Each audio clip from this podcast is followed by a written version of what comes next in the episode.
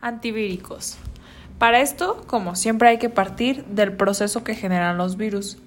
Hay que recordar, en un throwback a microbiología, que los virus necesitan de las células del cuerpo humano para sobrevivir.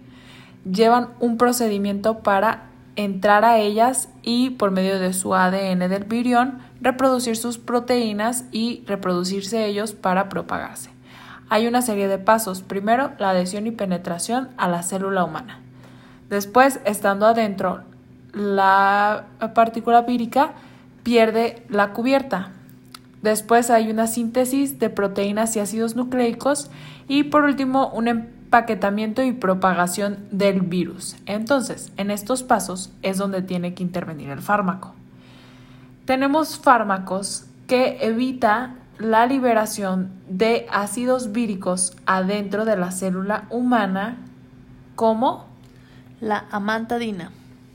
Fármacos que actúan en la síntesis de proteínas y ácidos nucleicos, inhibiendo la polimerasa de DNA. Como los análogos nucleócidos activos, que estos se usan contra el virus del herpes simple y la varicela zoster, como el aciclovir y el balaciclovir. Y los que bloquean el sitio de unión de polimerasas ADN, como el foscarnet.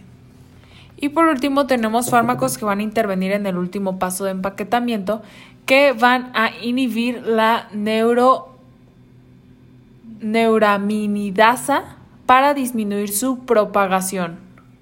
Como los inhibidores de las neurominidas que son activos contra la influenza A, que es el oseltamivir y el sanavir. Ojo, este es como nota ya no se utiliza uh, para la influenza A.